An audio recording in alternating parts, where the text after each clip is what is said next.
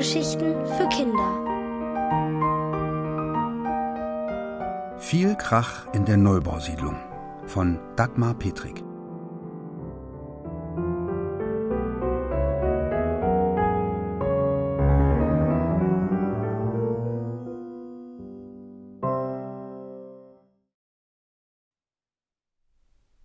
Ein Traum mit Folgen. Der Bagger hatte ein tiefes Loch in die Erde gerissen. Sie gossen schon die Fundamente für die Keller. Ein Arbeiter zog den zitternden Schlauch, aus dem Beton strömte, über die mit Eisenstäben durchzogene Platte. Bald war alles mit einer grauen Schlammschicht bedeckt. Jonas lehnte am Baustellenzaun und sah zu. Jonas war acht und ging in die zweite Klasse. Das gelbe Schild mit der schwarzen Schrift konnte er schon flüssig lesen. Betreten der Baustelle verboten. Eltern haften für ihre Kinder. Da entdeckte ihn der Arbeiter. Er winkte ihm zu. Jonas wich vom Zaun zurück. Höchste Zeit, heimzugehen. Bestimmt wartete Mama schon auf ihn. Sein Schulweg führte genau an der Baustelle vorbei, wo es immer was Neues zu entdecken gab. Die Siedlung, in die sie erst vor kurzem gezogen waren, wuchs mit jedem Tag mehr. Im Veilchenweg stand Frau Stein im Vorgarten und schnitt ihre Rosen. Frau Stein war die Nachbarin. Schnipp machte die Gartenschere, plopp fielen die Rosenköpfe auf die Erde. Als Frau Stein Jonas sah, fuchtelte sie mit der Schere durch die Luft. Dass du mir ja keinen Ball in meine Blumen kickst. Er beeilte sich, im Haus zu verschwinden. Mama öffnete die Tür und gab ihm einen Kuss. Hallo Spatz, wie war's in der Schule? Jonas ließ den Ranzen in den Flur fallen. Gut, sagte er, er wusste, dass sich Mama aufregte, wenn er zu spät aus der Schule kam und dass sie nur deshalb nicht schimpfte, weil alles noch so neu für ihn war. Wie lief's mit Kai? Kai war ein Junge in seiner Klasse, den fanden alle Jungs toll. Kai konnte 80 Sprünge mit dem Springseil hopsen und schoss super scharfe Bälle. Jeder wollte in seiner Mannschaft sein, aber Jonas wählte er nie. Im Morgenkreis hatte Kai erzählt, dass er alle Jungs aus der Klasse zu seinem Geburtstag eingeladen hatte, nur ihn nicht. Ganz okay, murmelte Jonas. Was gibt's zum Essen? Mama hatte Kartoffelbrei und Erbsen gemacht. Er balancierte eine Erbse auf der Gabel. Hast du Hausaufgaben auf? fragte Mama. Bloß Sachkunde. Wir sollen einen Steckbrief schreiben über irgendeine Pflanze. Aha, Nachher kommt ein Mann, mit dem ich über die Gestaltung der Terrasse sprechen möchte. Sei so gut und geh dann ein bisschen raus, ja? Jonas hatte keine Lust rauszugehen, aber im Haus bleiben konnte er nicht. Also zog er nach dem Essen los. Nicht in den Garten, wo nebenan jetzt sicherlich Frau Stein ihren Kaffee schlürfte. Sie mochte es nicht, wenn Jonas laut war, und er wollte sich nicht von ihr beschimpfen lassen. Nun, da die Sonne stärker schien, war es frühlingshaft warm geworden. Zum ersten Mal trug Jonas seine Fließjacke. Hinter der Häuserzeile, zu der auch ihr Reihenhaus gehörte, begann ein Stück unbebautes Land, das mit Sträuchern überwuchert war. Heckenrosen hängten sich an seine Hose und zerkratzten ihm die Hand. Hier wuchs eine Menge Gras, durchsetzt mit Moos und Bauschutt. Mittendrin ragte ein Hügel auf, fast wie ein kleiner Berg. Trampelpfade schlängelten sich durchs Gestrüpp bis zu seiner Spitze. Jonas begann, einen Pfad hinaufzulaufen. Hier oben roch die Luft anders. Ein sanfter Wind streichelte sein Gesicht. Das Reihenhaus sah auf einmal klein aus. Frau Steins Rosen verschwammen zu tanzenden Punkten. Die Baukräne wirkten wie die Beine einer Spinne, die spazieren ging. Plötzlich kam es Jonas vor, als hätte ihm jemand auf die Schulter geklopft. Er drehte sich um. Hinter ihm wuchs ein merkwürdiger Baum. Er hatte eine grünlich-gelbe Rinde, einen handbreiten Stamm, kätzchenartige Knospen keimten zwischen den ersten zarten grünen Blättern. Das Eigenartigste aber waren seine Zweige. Sie drehten sich wie Mamas Weinflaschenöffner. Gerade so, als wollten sie unsichtbare Korken aus der Luft schrauben. Da kam Jonas die Idee. Über diesen Baum würde er den Steckbrief schreiben. Er brach einen Zweig ab. Mama musste ihm helfen. Doch als er zurückkam, saß Mama mit dem fremden Mann auf der Terrasse und hatte keine Zeit für ihn. Im Keller aber standen Papas alte Naturlexika, die er besaß, seit er studiert hatte. In Rotmalers Exkursionsflora und im Kosmos großer Naturführer forschte Jonas nach dem Baum. Die Früchte und Blätter sahen aus wie bei einer Weide, aber solch gedrehte Äste, die auch noch in den Himmel wuchsen, entdeckte er nirgends. Egal. Er zog trotzdem ein weißes Blatt Papier aus seinem Ranzen. Säuberlich zeichnete er die samtigen Kätzchen, den Stamm mit der grünlich-gelben Rinde, vor allem die abenteuerlichen Korkenzieherarme. Du hast es gut, sagte Jonas. Du wächst, wie du willst. Du bist ein Riesenkrakenbaum, und alles, was sich dir in den Weg stellt, verschlingst du. In der Nacht träumt Jonas. Der fiese Kai umzingelt ihn mit seiner Bande. Sie kommen auf ihn zu. In der Hand hält Jonas den Zweig. Gleich muss er vor der Klasse über seine Pflanze berichten. Kai und die Jungs lachen. Sie sind schon ganz nah. Da streckt er die Hand mit dem Zweig aus. Der Zweig beginnt sich zu winden, er schlingt sich um Kai, immer schneller, immer schneller, bis Kai feststeckt, so fest wie noch nie zuvor in seinem Leben. Hilfe! schreit er. Sag ihm, dass er aufhören soll. Noch nicht. Erst musst du schwören, dass du mich in Ruhe lässt. Ich schwöre, brüllt Kai.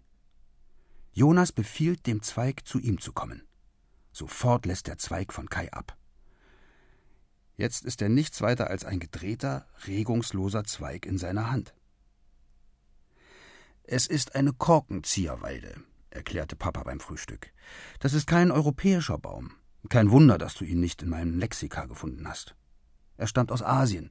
Sein lateinischer Name lautet Salix Matsudana tortuosa.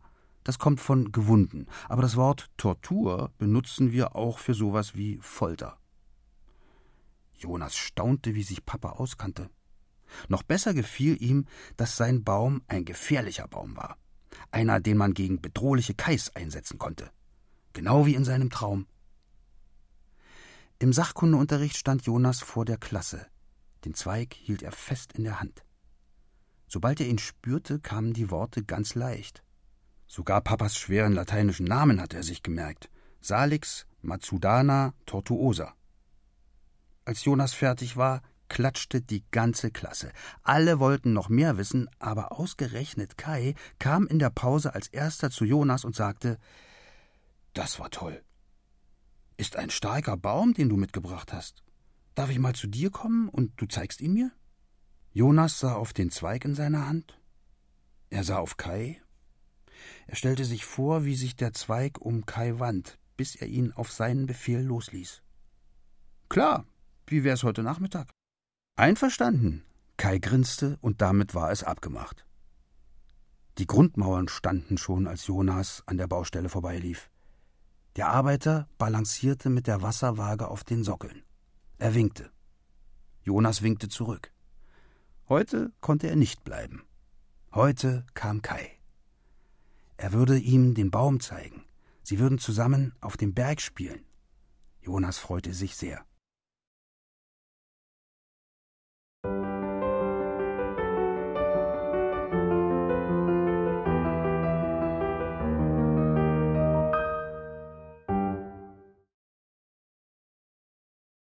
Tage voll Schlamm. Alles begann damit, dass Tom behauptete, Mädchen, die Zöpfe tragen und zu einem Stuhl Stuhl sagen, also die kannst du glatt vergessen. Er sagte es so laut, dass es Rike, die allein am Pfeiler unter dem Schulvordach lehnte, hören musste. Die Jungs der 2b gaggerten wie aufgeregte Hühnchen, und der Regen platschte in Strähnen auf den Pausenhof, als weinte er mit Rike über diese Gemeinheit. Nach der letzten Schulstunde hörte es auf zu regnen. Doch die Elbestraße, die in die Neubausiedlung führte, hatte sich schon in eine Rutschbahn aus Schlamm verwandelt. Auf dem Kopfsteinpflaster brummten die Laster. Wie Ameisen trugen sie Erde und Geröll aus der Siedlung fort, brachten Kies und Sand zu den ausgehobenen Kellern zurück. Bald waren Rikes Hose und ihr Anorak mit Matsch besprenkelt. Mama wird schimpfen. Dann fiel ihr wieder ein, dass Mama nicht da sein würde.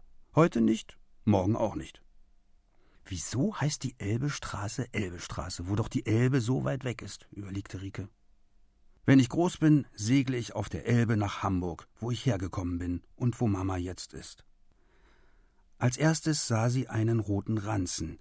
Wie ein Stoppschild leuchtete er am Sockel eines halbfertigen Neubaus, und auf dem Gerüst oben saß Tom Hartung.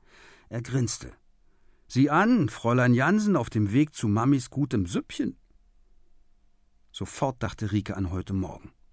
Papa hatte diesen hilflosen Gesichtsausdruck, den er immer bekam, wenn sich Mama aufregte. Aber diesmal war es anders. Mach doch deinen Kram selbst. Ich packe, hatte Mama geschrien. In Hamburg kann ich wenigstens als Ärztin arbeiten. Rike musste zur Schule, Papa schob sie aus der Tür. Hey, was machst du da? Ein Arbeiter tauchte jetzt hinter Tom auf. Tom stemmte sich vom Gerüst ab und sprang Rike vor die Füße. Ein Schlammklumpen klatschte auf ihren Anorak. Am besten tue ich so, als würde ich ihn gar nicht sehen, beschloss sie und ging rasch weiter.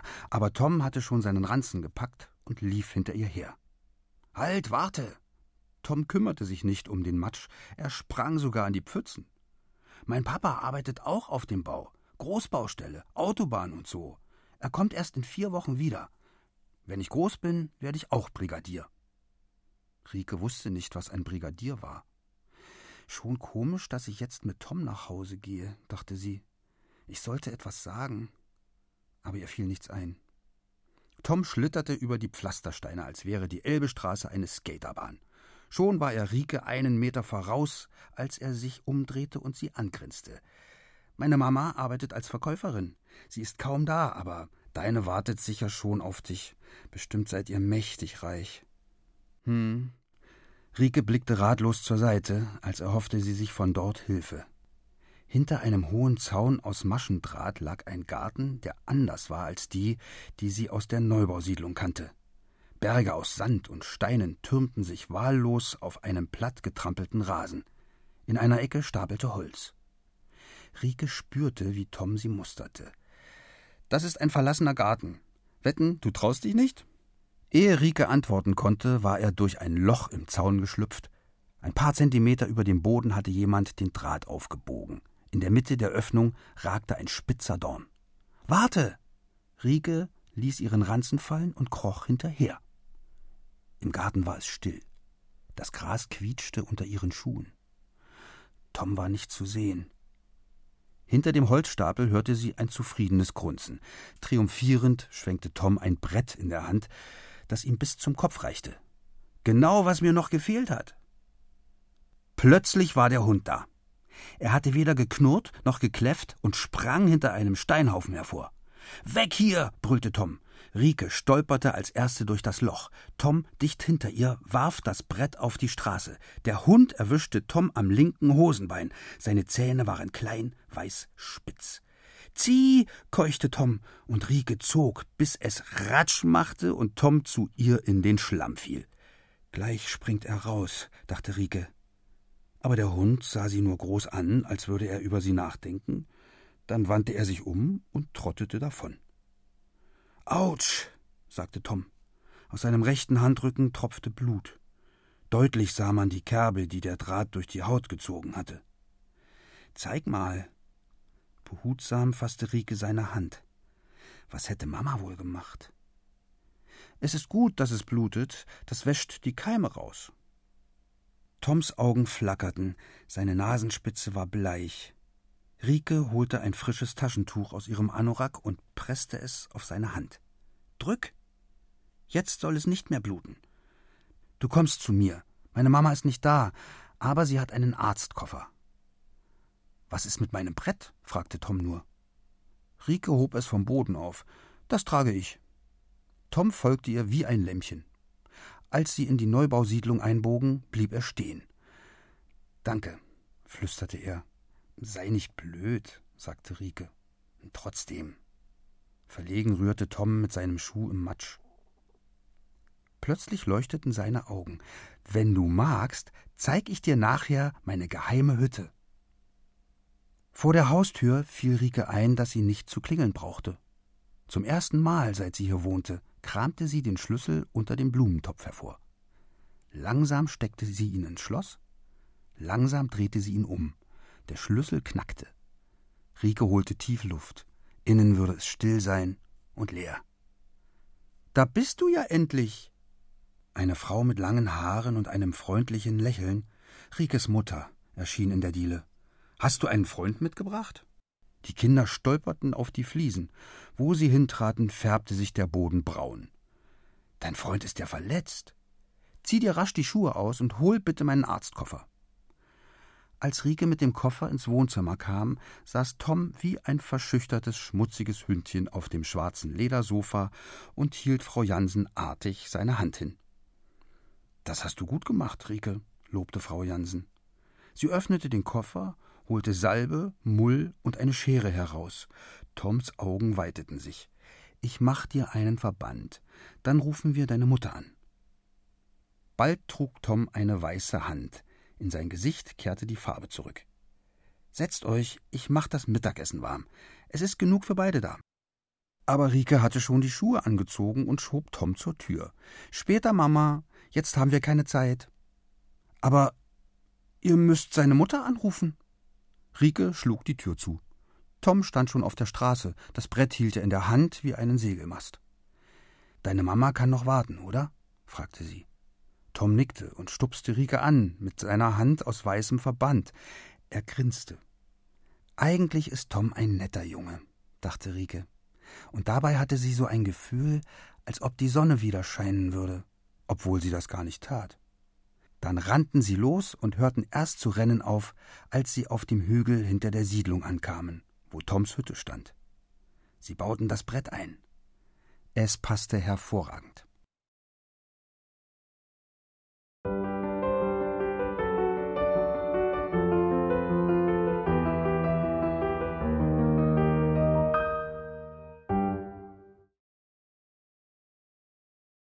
Lauter als die Spatzen. Wenn der Regen lange genug geprasselt hatte und die Sonne wieder schien, wurde Mama unruhig. Hört ihr es nicht? fragte sie. Die Sonne knistert.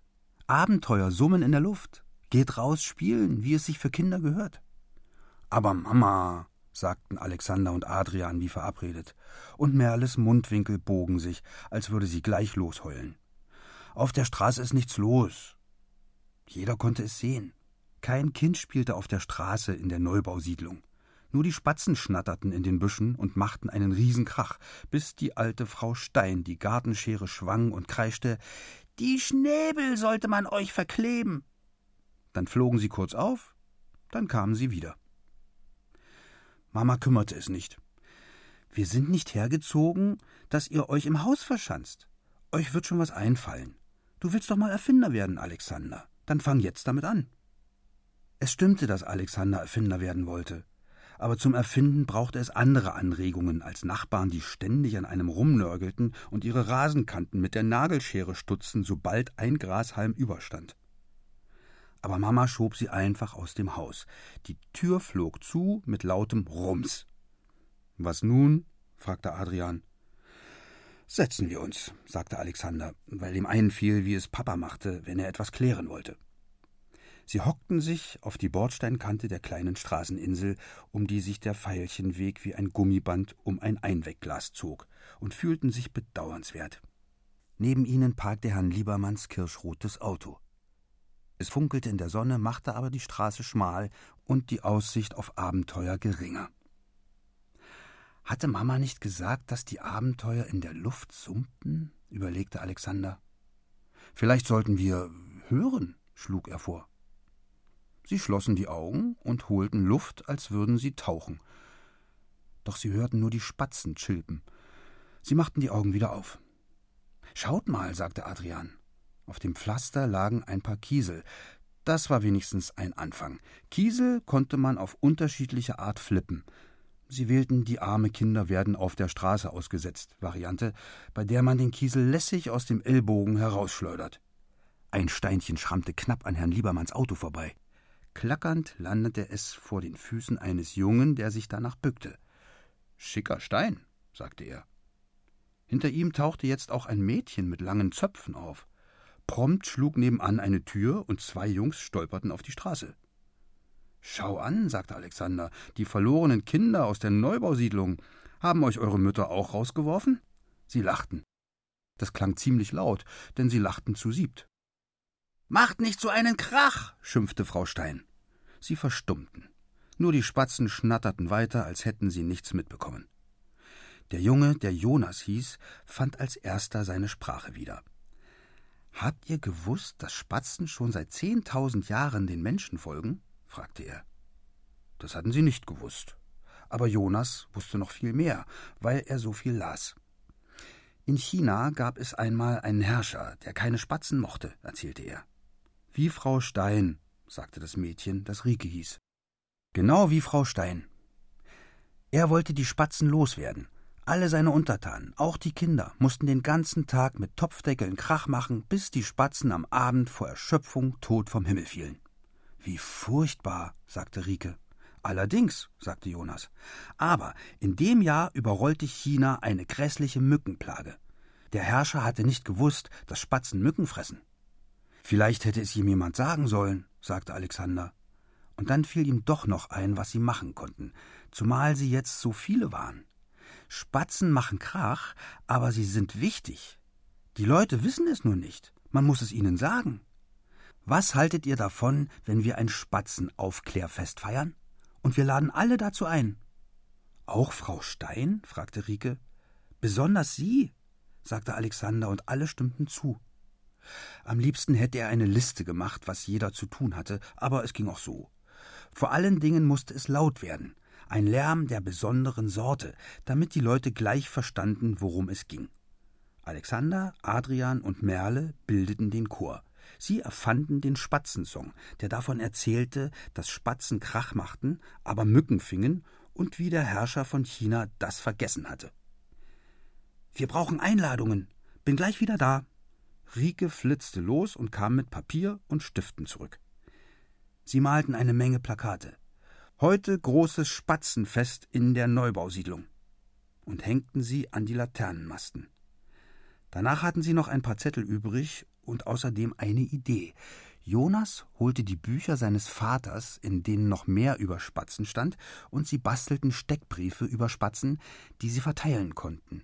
Und auf jedem Zettel stand mit Großbuchstaben und drei Ausführungszeichen dahinter Spatzen sind wichtig. Plötzlich merkte Tom, der als einziger nicht in der Neubausiedlung wohnte, dass er durstig war. Sollten wir nicht noch was zum Essen und Trinken holen? fragte er. Natürlich. Alle rannten sofort heim und plünderten die Kühlschränke. Als sie wiederkamen, Limonade, Saft und Pappbecher unterm Arm, hatte Tom ein langes Brett besorgt, auf das sie die Sachen stellen konnten. Von meiner geheimen Hütte, sagte er und grinste breit. Dann begann das Fest. Der Chor sang. Er sang ein wenig schräg, aber lauter als die Spatzen. Ringsum klappten alle Türen gleichzeitig auf, die Nachbarn purzelten auf die Straße, und das Erstaunlichste war, jeder hatte etwas mitgebracht, als hätten sie es verabredet. Würstchen, Kartoffelsalat, Kekse. Das gab ein großes Hallo und ein großes Wie geht's, wie steht's, denn die meisten hatten noch nie länger als fünf Minuten miteinander geredet. Man war ja immer so beschäftigt, musste zur Arbeit oder die Rasenkanten zupfen. Sogar Frau Stein kam.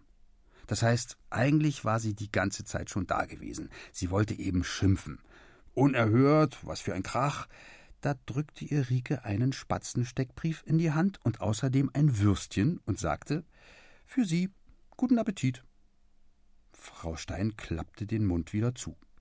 Herr Liebermann stellte sich zu ihr. Schönes Fest, nicht wahr? Ich hatte nicht gewusst, wie wichtig Spatzen sind. Wussten Sie das? Frau Stein biss in das Würstchen. Sie kaute. Sie schluckte. Nein, das wusste ich noch nicht. Spatzen sind wichtig. Und ich nehme an, Kinder auch. Ohne Kinder sehe es hier bestimmt genauso düster aus wie im China ohne Spatzen. Sie sagte es sehr laut, lauter als die Spatzen, so dass es alle hörten. Und sie hörten noch viel mehr. In der Neubausiedlung summte und brummte es, so laut war es hier noch nie gewesen, aber auch noch nie so schön. Darin waren sich alle einig. Und Alexander dachte, Mama hat recht gehabt. Abenteuer lagen in der Luft. Mal sehen, was morgen kam.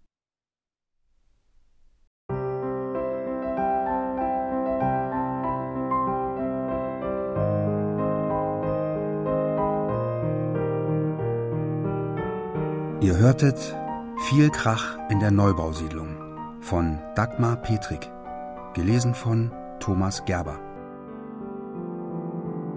Ohrenbär. Hörgeschichten für Kinder. In Radio und Podcast.